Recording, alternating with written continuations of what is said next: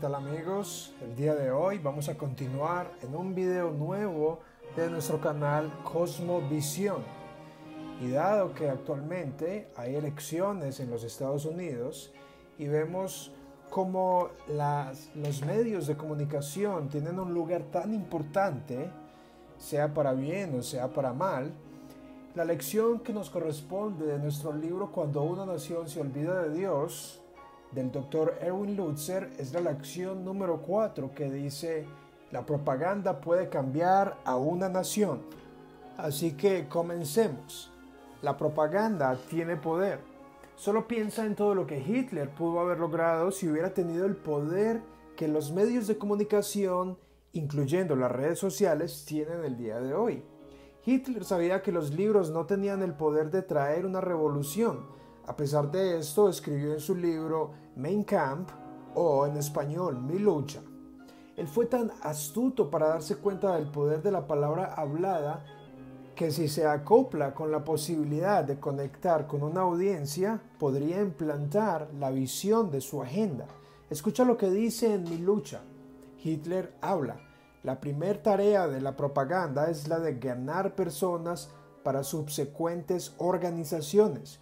La segunda tarea de la propaganda es la de causar agitación en los asuntos actuales del Estado y permear los asuntos estatales con una nueva doctrina, mientras que la segunda tarea consiste en la lucha por el poder, así poder lograr el éxito de la doctrina.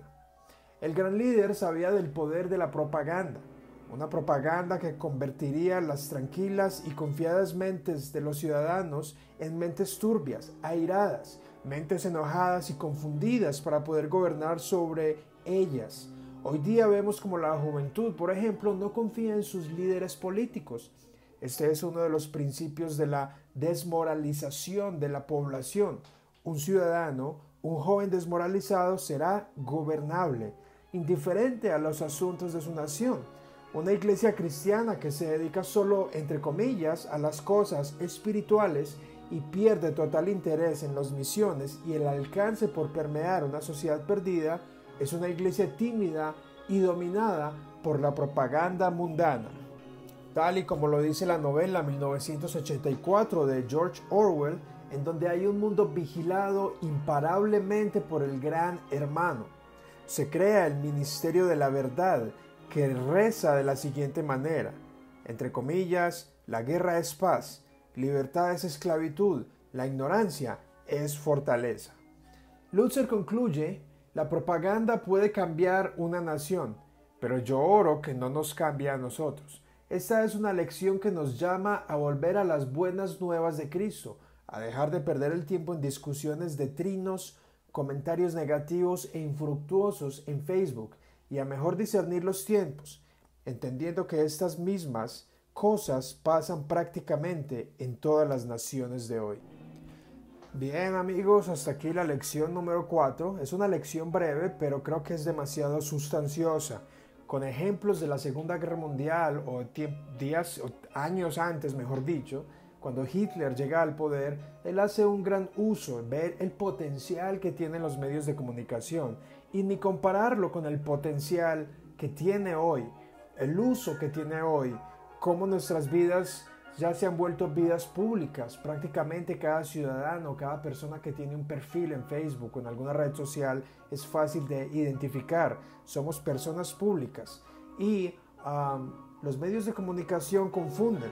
Es difícil creer lo que los medios de comunicación nos dicen. Es difícil saber, ya que solo unos pocos tienen acceso a esas verdades.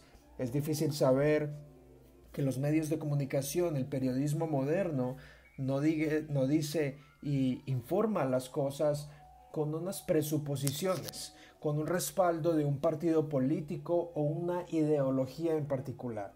Es muy difícil, se podría decir que casi imposible para los medios de comunicación hablar de forma neutral, pues de hecho no existe la neutralidad, siempre vamos a traer unas presuposiciones, un trasfondo ideológico, un pensamiento y ah, como forma aplicativa los medios de comunicación nos turbian, nos desmoralizan, decía el autor Alan Bloom en su libro El cierre de la, o mejor, la estrechez de la mente americana. Uno de los propósitos principales es desmoralizar la juventud. Cuando la gente joven ya no cree en sus políticos, ya no cree en sus líderes, sus dirigentes, entonces no queda más que rendirse a lo que ellos decidan. Cuando un ciudadano, una iglesia en general o una población depende del Estado, de sus ayudas sociales, es una persona, una iglesia o una población indefensa, vulnerable, gobernable. Me temo que hoy en día el gobierno, el Estado ha adquirido suficiente poder, más de lo que debería adquirir. La Biblia dice que su poder debería ser limitado a la protección de los buenos ciudadanos y al castigo de los malos ciudadanos. Pero el Estado hoy prácticamente quiere hacer como su visión lo que la iglesia ha querido hacer y tal vez no ha podido hacer, la cual es infundir valores morales de respeto, de tolerancia, de responsabilidad. Ahora lo que el mundo ha rechazado voluntariamente de parte de Dios, ahora el Estado lo impone y no deja opción a las personas. Y bien, el autor Erwin Lutzer es verdaderamente apasionado por estas lecciones. Él, en mi opinión, predice que estos mismos patrones que vivió el pueblo alemán en los años 30 y 40 se repiten o se repetirán actualmente en naciones como los Estados Unidos.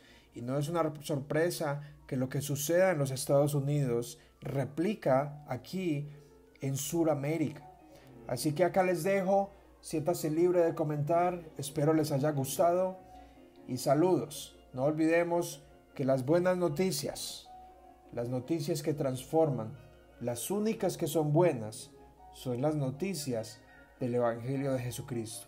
Son unas noticias que vienen del cielo, de un mundo donde no hay guerra, de un mundo donde no hay dolor, donde no hay tristeza, un mundo donde no hay odio, un mundo donde no hay egoísmo, donde cada persona busca agradar a Dios y es un reino en donde cada persona buscará lo mejor de su prójimo, no lo mejor de sí mismo. Es un mundo que es anunciado, pregonado. Esa es la propaganda, pregonado como lo hacía Noé. Es un reino, es un mundo, es una nación, es un ideal en donde los seres humanos podrán vivir libres de miedo. Solo piénselo, donde no hay miedo. Saludos.